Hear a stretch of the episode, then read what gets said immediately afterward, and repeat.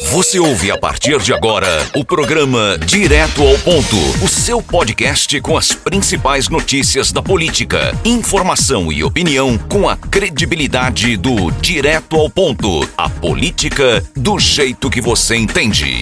Olá, estamos começando mais um Direto ao Ponto, mais um podcast do Direto ao Ponto, levando informações para você sobre o Brasil, sobre Pernambuco e, é claro, sobre nossa região aqui do Polo das Confecções. Pois é, Gilberto Silva, eu sou Geraldo Moura e a gente vai estar discutindo aqui essas últimas informações. Gilberto, o que é que tem na pauta de hoje? Na pauta de hoje, Geraldo Moura, tem pesquisa, viu? Pesquisa Datafolha mostrando reprovação do desempenho do Bolsonaro na pandemia. Pois é, Gilberto, esses números revelados aí recentemente já refletem justamente é, na população, né, uma coisa que já está fazendo o Bolsonaro é, tirar ministro da saúde, é, rediscutir as medidas do ministério e a relação com os governadores, não é? Você está trazendo os números aí, Gilberto? É, exatamente. Primeiro tem que ter cuidado para criticar ele, né? Porque ele também tá de olho em quem tá criticando ele, né? O Felipe Neto que o diga, né? Felipe Neto, o Danilo Gentili que o digam aí. Abram dos olhos que o Bolsonaro tá de olho em você. Você, você tá com medo, Gilberto Silva, da patrulha do Bolsonaro, é? Tu não tá não? Não sou um cidadão que tem os meus direitos em dia. Mas ele é o cara da arma, é o cara que atira primeiro e pergunta depois. O posso, Bolsonaro é assim. Posso votar, posso ser Sim, votado. Pode ser preso, eu levar choque um, nos cocos. Eu sou um cidadãos. É, eu também sou um cidadão, mas eu tenho os militares. Hein? Hein? Mas a pesquisa tá chegando. Não, já chegou, né? Inclusive, é, é, mostrando aqui, ó, de acordo com a pesquisa, 43% dos entrevistados acreditam que o Bolsonaro é o principal culpado pela situação da crise sanitária enfrentada é, é, que passa o nosso país. Né? Na terça-feira registrou, é, foram registradas 2.798 mortes por Covid-19 nas últimas 24 horas. É, inclusive, isso já resulta na troca, que não foi uma troca, né? Que eu vejo o Pazuelo junto com o Marcelo. Pazuelo. O Marcelo Queiroga, aí o paraibano, que é membro também da Sociedade Brasileira de Cardiologia, eles andando aí, fazendo uma transição de dentro do governo mesmo. Isso de Bolsonaro é engraçado, né? Olha, esse aqui é o novo ministro, esse aqui é o que pegou o beco e eles estão aí. E esse aqui, o Queiroga, tá aqui porque a Ludmilla não quis, porque ela disse: se for pra eu ir, é pra ir de verdade. Aí o Bolsonaro disse: não, tem que ir vir do jeito assim, estilo. Quando eu disser que é croloquina, é croloquina. Você vê que ele não fala mais isso, não, né? Não. O Bolsonaro não tá falando mais isso, não, né? Não. Por que ele não tá falando mais? Tá usando máscara de vez em quando também. Não, Gilberto Silva é reflexo até nesses números aí. A população está acreditando uma parcela considerável aí de culpa na pandemia para o presidente da República. Na verdade, essas medidas ou falta de medidas né, mais efetivas e falta de interlocução também aí maior com os estados e com os prefeitos também. É, por falar em estados e prefeitos, trazer o número completo aqui da pesquisa, não é, é aqui, ó. Quem é o principal culpado pela situação da pandemia? É, 43% acreditam ao presidente, 17% aos governadores, 9% aos prefeitos e apenas 6% fizeram a meia culpa e disseram que é culpa da população. Beleza, Bolsonaro, o presidente da República não tá levando, é, não levou durante muito tempo a pandemia a sério, né? Não tem aí medidas organizadas para que a gente possa passar dessa fase, mas também a população tem uma parcela considerável aí de, de culpa nisso, né? Muita gente saindo sem usar máscara, sem higienizar suas mãos, né? Sem manter o distanciamento social. A gente também tem que fazer uma meia culpa nisso aí, Geraldo. É, na verdade, todos são culpados. Eu até estava acompanhando né, algumas reportagens. O Brasil, Gilberto, se encontra na posição 50 na aplicação das vacinas. E destaque aí, por exemplo, para Israel, que, salvo engano, ocupa a terceira posição com mais de 54% da população vacinada. E o Brasil ainda não chegou a, aos 5%. Isso é reflexo também né, da falta de articulação para a vinda de insumos.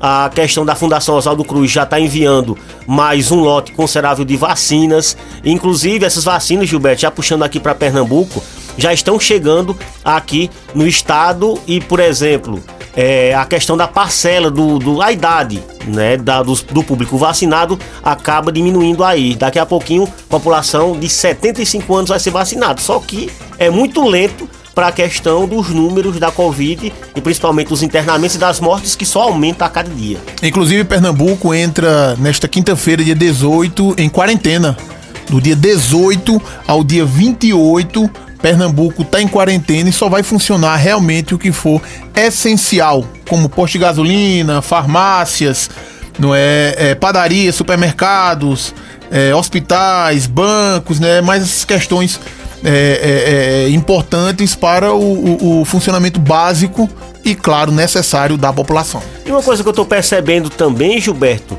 que o, nas ações, né, que são ações drásticas do governo aqui do estado de Pernambuco. E não é quarentena, não é lockdown mesmo, né? Fecha praticamente tudo. Que, uma forma bonita. É, o, é, é amenizar, amenizar, vai, amenizar. Vai dar uma atenuada. Mas o cara tá vendo no meio dessa celema todinha uma jogada política Tu vê Geraldo Júlio nas coletivas, ele que atualmente exerce o cargo de secretário de Desenvolvimento Econômico do Governo do Estado, que a grita principal é justamente essa questão de geração de emprego e de renda, e o Geraldo Júlio não aparece. O Bruno Chuamba, quando ocupava esse cargo, toda coletiva, toda tarde lá no Palácio do Campo das Princesas, estava presente, mas estão poupando, preservando o Geraldo Júlio e estão jogando a bomba todinha nas costas do Paulo Câmara. O Direto ao Ponto tem o oferecimento de Dose de Parceria Pitu. Acesse o Instagram da Pitu e apoie os bares e restaurantes do seu bairro. Se beber, não dirija. Os vereadores de Santa Cruz do Caparibe, a Casa José Vieira de Araújo, passará agora, retornará às sessões online, não é isso? As sessões serão transmitidas de forma não presencial, será de forma online, respeitando aí decretos também e para tentar manter, conter, aliás, o avanço da Covid-19. E só lembrando também, vereadores, quando forem gravar, né, que aquelas telas vão ser veiculadas, né, através das redes oficiais da Câmara. Então, atenção, né, Gilberto Silva, pro ambiente, para o barulho, para ninguém estar tá falando de rede, que a gente vai estar tá monitorando e cobrando uma postura parlamentar, porque ali eles estão remotos, estão de casa, mas estão recebendo e muito bem para fazer o seu trabalho. E quem fala no programa agora? Quem fala no nosso programa é o presidente da casa, José Vieira de Araújo, o vereador Capilé. Olá Gilberto, olá Geraldo. Um abraço aí para vocês, obrigado aí pela oportunidade de estar participando aqui, aqui do programa. É, dizer a vocês que venho trazer um pouco de informações sobre como vai ficar o funcionamento da Câmara de Vereadores.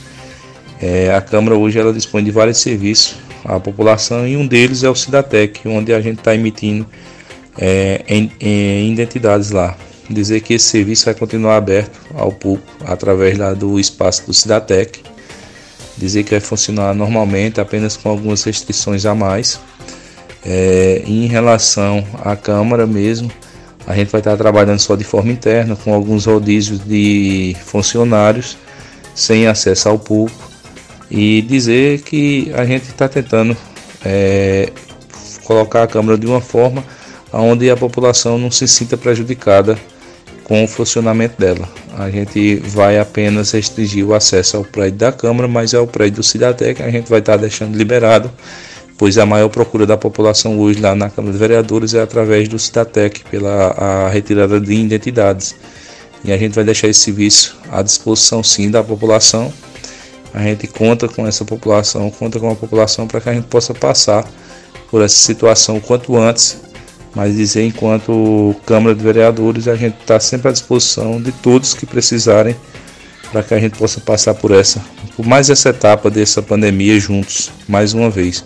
Forte abraço, meu amigo, e muito obrigado aí pela oportunidade em dar, trazer essas informações à população. Um abraço. Podcast do Direto ao Ponto.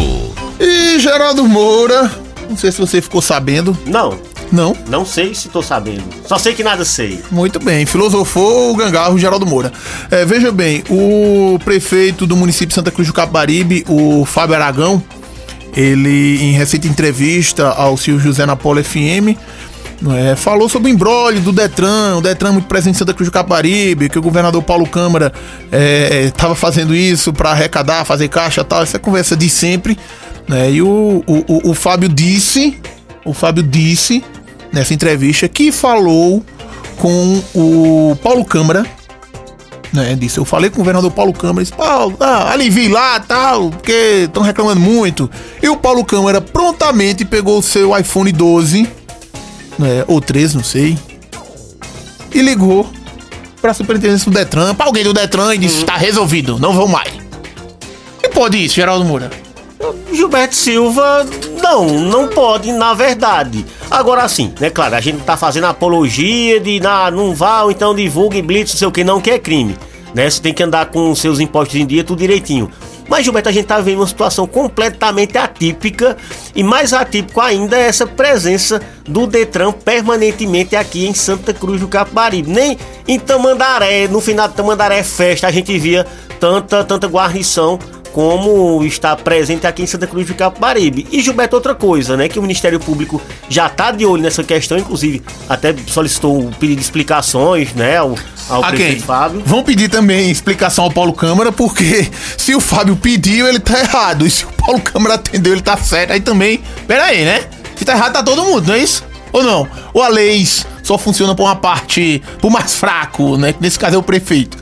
Outra questão política também, né, que o pedido não valeu muito não, que o Detran tava aí durante toda a semana, Gilberto Que Silva. é isso? Fábio que fazer uma média, deu errado e ele vai ter que responder ao Ministério Público sobre isso, Geraldo Moura. Pois é, Gilberto Silva, o prefeito Fábio Aragão, que inclusive é, decretou aí, né, realizou a divulgação de um decreto é, reforçando o que o governo do estado já havia decretado, né, que a questão do lockdown, a questão mais bonitinha aí da quarentena, que é as medidas que a gente já sabe, né, a partir desta quinta-feira, né, só os serviços essenciais e uma preocupação especial aqui para Santa Cruz do Capibaribe, que integra o Polo das Confecções, é o funcionamento do Moda Center em Santa Cruz e também do calçadão de feiras Miguel Arras de Alencar, que vai funcionar do mesmo jeito que funcionava, né, Gilberto Silva? Com entrega. É, delivery, entrega, entrega. É, não, entrega não pode, não pode comercializar no local, vai ter uma fiscalização aí com relação às ações é, sanitárias e a gente vai aguardar o desdobramento dessas ações, ações aqui em Santa Cruz do Capibaribe. E Geraldo Moura encerrando, parece que fumaram o cachimbo da paz. Não, não foi bem um ca uma cachimbada da paz. Foi uma bitucada da paz. Uma bitucada, rapaz. É, não fumo não, bitucada é é um cigarro menor, é? É um... É menorzinho?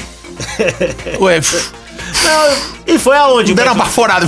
Qual foi essa tribo? É, Quem rapaz. foi o cacique? É, o Edson Vieira, o Dita Dinam, parece que bateram um papo, estiveram a bater um papo, a conversar. Foi. E qual o resultado É. dessas informações? É, que deram uma fumada de cachimbo da paz. Foi? Foi, uma fumada. Uma fumadinha. O, o, o Joselito tava também. Foi? Na conversa, tava assim. Aí não foi uma fumada aqui. Não, foi, foi um trago, deram um trago. Já é uma coisa, já é um caminho. Então o trago pode ser considerado uma trégua? Bem, como diria o nosso amigo Felino, vamos aguardar. Ah, então vamos aguardar. Então aí, Gilberto Silva, começaram a fumar o cachimbo da paz. Era um trago. O grupo oposicionista aqui em Santa Cruz do Capibaribe. E se a gente fica por aqui, Geraldo Moura, mais informações, vá no blog direto ao ponto, lá tem tudo, tem muita informação pra todos vocês. A gente fica por aqui. Um abraço, até a próxima. Você ouviu o podcast do Direto ao Ponto. Até a próxima.